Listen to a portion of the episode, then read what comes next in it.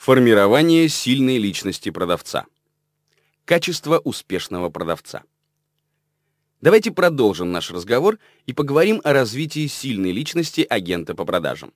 Мы знаем, что личность более важна, чем знание о продукте, она более важна, чем навыки и чем сам продукт. Мы также знаем, что есть люди, реализующие продукт, у которого высокая конкуренция на вялом рынке, есть люди, которым не удается продать уникальный продукт на оживленном рынке. И мы знаем, что объяснение этому странному явлению — личность агента, представляющего продукт. Существует около 8-9 характеристик, составляющих психологический портрет успешного агента по продажам. Первая черта — высокий уровень уверенности в себе и самоуважения. Без уверенности в себе невозможно успешно вести продажи. Позвольте мне добавить, что чем больше вы любите себя, тем больше вы любите других. А чем больше вы любите других, тем больше доверия вы у них вызываете. Мы всегда лучше принимаем рекомендации человека, который, как нам кажется, относится к нам с симпатией, чем того, в ком мы не уверены. Мы всегда решаемся на покупку у людей, которым, как нам кажется, мы нравимся, и которые заботятся о нас. И чем больше вы себя любите и заботитесь о себе, тем более успешны вы будете в своих отношениях с другими людьми. Вторая черта – успешный агент по продажам всегда принимает 100% ответственности за свои действия. В исследовании, проведенном в Нью-Йорке несколько лет назад, был обнаружен интересный факт. Обнаружили, что ведущие 3% торговых агентов, работающих в разнообразных областях продаж, считают, что работают на самих себя. Я задавал этот вопрос много раз на своих занятиях. Я спрашиваю, есть ли в зале такие, кто считает, что работает на себя, и я каждый раз вижу, что некоторые поднимают руки, а некоторые нет.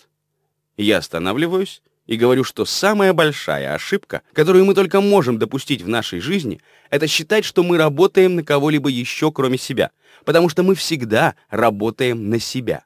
Мы все являемся корпорациями по оказанию личных услуг, и мы просто продаем свои услуги другим людям. Если у нас собственный бизнес, то, разумеется, мы обладаем большим контролем, но мы всегда работаем сами на себя. Я всегда поражаюсь людям, которые говорят, я не пойду на этот тренинг, если только моя компания меня туда не пошлет. Они не понимают, что они — часть компании, и что каждый тренинг, каждая прочитанная книга, все, что им удается выучить, это не только польза компании, но это инвестиция в самих себя, которая делает их более ценными. Поэтому всегда принимайте себя как работающего на самого себя и считайте каждое достижение или неудачу собственной ответственностью. Джон Маллой в своей книге «Жизнь ради успеха» сказал, что существует два качества, на основе которых людей можно поделить на победителей и неудачников. Победители всегда принимают полную ответственность за все, что с ними происходит. Автор утверждает, что неудачники никогда этого не делают. Он утверждает, что неудачники всегда находят какие-либо оправдания. Как-то было сказано, что есть болезнь, название которой звучит как оправданизм. Это воспаление органа, отвечающего за изобретение оправданий. Эта болезнь имеет осложнения, которые препятствуют достижению успеха. Победителей всегда можно определить по тому, как они ищут способ справиться с трудностями, которые возникают у них на пути, в то время как неудачники всегда находят оправдание, чтобы уйти от решения этих проблем. Второе качество, на которое указывает Малой, это то, что победители — неисправимые трудоголики. Он говорит, что победители всегда работают гораздо больше, чем неудачники. Неудачники хотят много работать и говорят, что работают много, и даже жалуются, что слишком устают, но на самом деле это всего лишь разговоры. Наблюдение за такими людьми показывает, что они используют 30-40% своих сил, если не меньше. Победители же приходят на работу рано, работают допоздна, работают во время перерыва на обед, во время перерыва на кофе, по вечерам, занимаются самообучением по выходным, берут дополнительные занятия. Победители настроены исключительно на победу и готовы заплатить за это необходимую цену. Неудачники же никогда этого не понимают или, если хотите, никогда этому не научатся. Черта номер три. Ведущий специалист по продажам имеет амбиции и желание продавать выше среднего. Мы знаем, что эти факторы очень важны. Это, кстати, было подтверждено исследованием, проведенным в Гарварде. Амбиции и желания лежат в основе успешных продаж.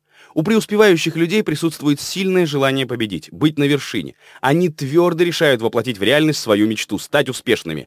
И они ничему не позволят встать у них на пути. Неуспешные люди говорят, ну, если мне удастся заработать достаточно, чтобы заплатить по счетам, это уже неплохо. Если мне удастся заработать хотя бы столько, чтобы продержаться до конца этого месяца, если мне удастся провести хотя бы одну продажу, это будет хорошо. В другом исследовании, проведенном совсем недавно одной страховой компанией на Востоке, был обнаружен интересный факт. Каждый год в ноябре у них проводилось соревнование, в котором победившие получали в качестве бонуса поездку на Карибское море на две недели. Выигрывали те, кто продавал на 35-40% больше среднего уровня за тот год. И каждый год в течение ноября сотрудники той компании действительно вкладывали больше усилий в свою работу, и потрясающе большое количество людей выигрывали этот бонус – Исследование обнаружило, что обычно в среднем сотрудник компании продавал 3 страховки в неделю, а во время собеседований они стали продавать 4 страховки в неделю. Люди, проводившие исследование, поговорили с этими сотрудниками, указали им на то, что если бы они прикладывали это дополнительное усилие постоянно, они были бы в числе победителей весь год напролет, а не только в течение ноября. Если перевести это на 40-летнюю карьеру, то есть вы начали продавать, допустим, в 25 и продолжали это делать до 65 лет, за этот период, если бы вы производили на одну продажу в неделю больше, вы бы повысили свой доход, как если бы проработали еще 10 лет. Дополнительный доход на 10 лет всего за одну дополнительную продажу в неделю, помимо тех трех, что они обычно совершали. Потрясающе, не правда ли? Другими словами, у вас будет значительный дополнительный доход, и мы можем начать получать его прямо сейчас, если приложим больше усилий. Таким образом, амбиции и желание продавать очень важны. Иногда ко мне подходят люди и говорят, что у них нет амбиций. Я им отвечаю, я очень сожалею, но если у вас нет амбиций, то на успех можете не рассчитывать. Если у вас нет амбиций, никто не может вам помочь. Я им говорю, что некоторые рождены для того, чтобы вести, а другие рождены для того, чтобы следовать. И, скорее всего, вы были рождены, чтобы следовать. Амбиции — неоспоримо важный фактор.